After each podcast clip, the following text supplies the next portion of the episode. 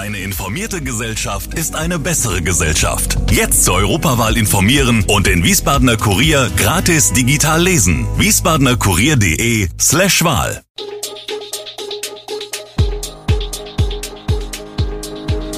Gude, unser morgendliches News Update.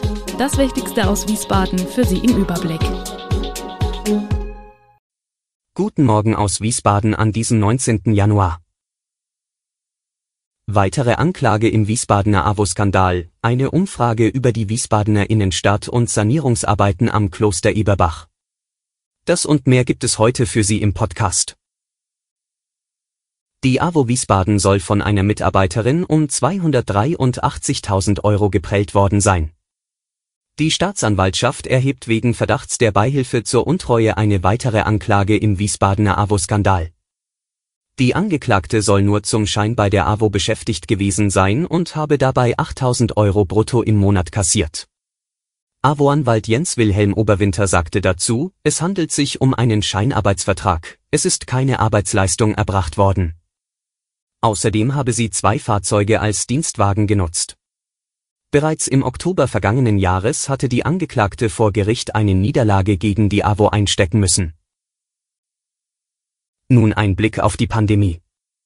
Negative Ergebnisse bei Corona-Schnelltests für daheim gaukeln nach Expertenansicht unter Umständen eine falsche Sicherheit vor. Insbesondere angesichts der extrem ansteckenden Omikron-Variante bestehen Zweifel an der Wirksamkeit. Bundesgesundheitsminister Karl Lauterbach, SPD, will deshalb die Qualität näher untersuchen und in einer Liste veröffentlichen lassen.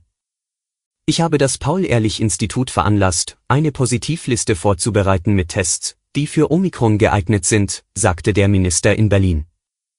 Da es keine detaillierten Referenzwerte gebe, mit welcher Viruslast die Mutation genau ansteckend ist, ist nach seiner Ansicht die Tauglichkeit der Tests für die neue Virusvariante unklar.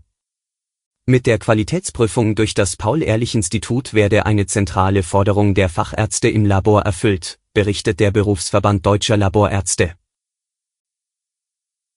Wiesbadens Oberbürgermeister Gerd-Uwe Mende hat das Baukonzept für das Walhalla vorgestellt. 2024 sollte Baubeginn sein mit einer Fertigstellung 2026.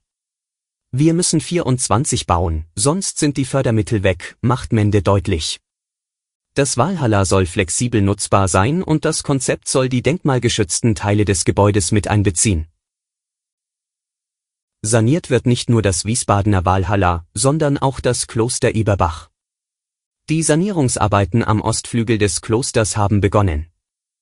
Im Zuge der Arbeiten wird ein altes romanisches Portal zwischen dem Kreuzgang und einem Teil des Kabinettkellers geöffnet. Beim Keller des Gebäudes wird ein konservatorischer Ansatz verfolgt.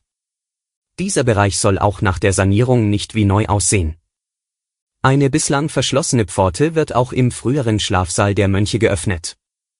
Dabei handelt es sich ausgerechnet um die verbotene Tür aus dem Film Der Name der Rose. Mit der zu Jahresbeginn begonnenen Ostflügelsanierung tritt die Klosterstiftung in die letzte große Phase der seit 1986 laufenden Generalsanierung ein. Mit der Omikron-Variante rollt die fünfte Corona-Welle über das Land.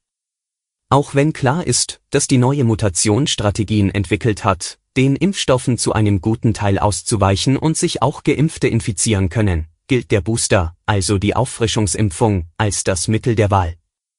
Um die Menschen zumindest vor einem schweren Verlauf der Krankheit Covid-19 zu schützen. Wenngleich Daten erwarten lassen, dass Omikron zwar wesentlich ansteckender ist, Covid-19 dann aber zumeist milder verläuft. Die Europäische Arzneimittelagentur EMA, die für die Zulassung von Impfstoffen zuständig ist und deren Wort großes Gewicht hat, äußerte sich nun kritisch zu weiteren Boostern. Wiederholte Impfungen in kurzen Abständen stellten keine nachhaltige langfristige Strategie dar, sagte der Leiter der Impfstoffstrategie der EMA, Marco Cavalieri, laut Nachrichtenagentur Reuters bei einer Pressekonferenz in Amsterdam.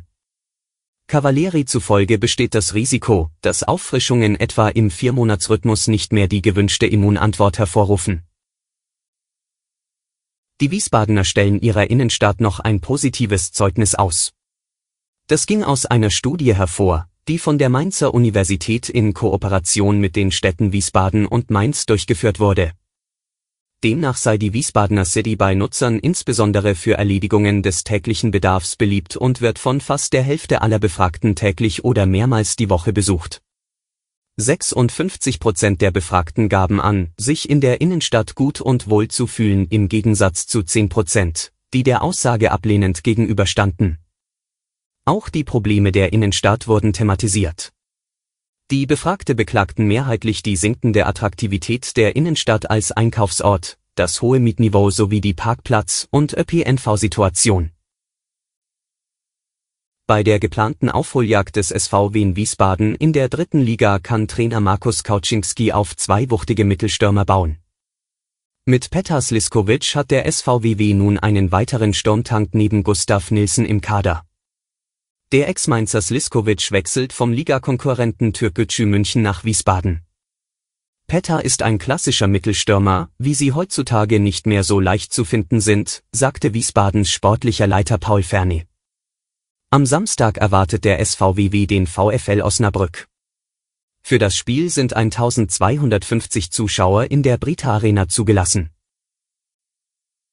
Alle Infos zu diesen Themen und noch viel mehr finden Sie stets aktuell auf www.wiesbadener-kurier.de.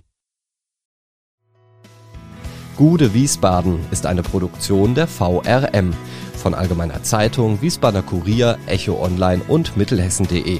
Redaktion und Produktion die NewsmanagerInnen der VRM. Ihr erreicht uns per Mail an audio.vrm.de.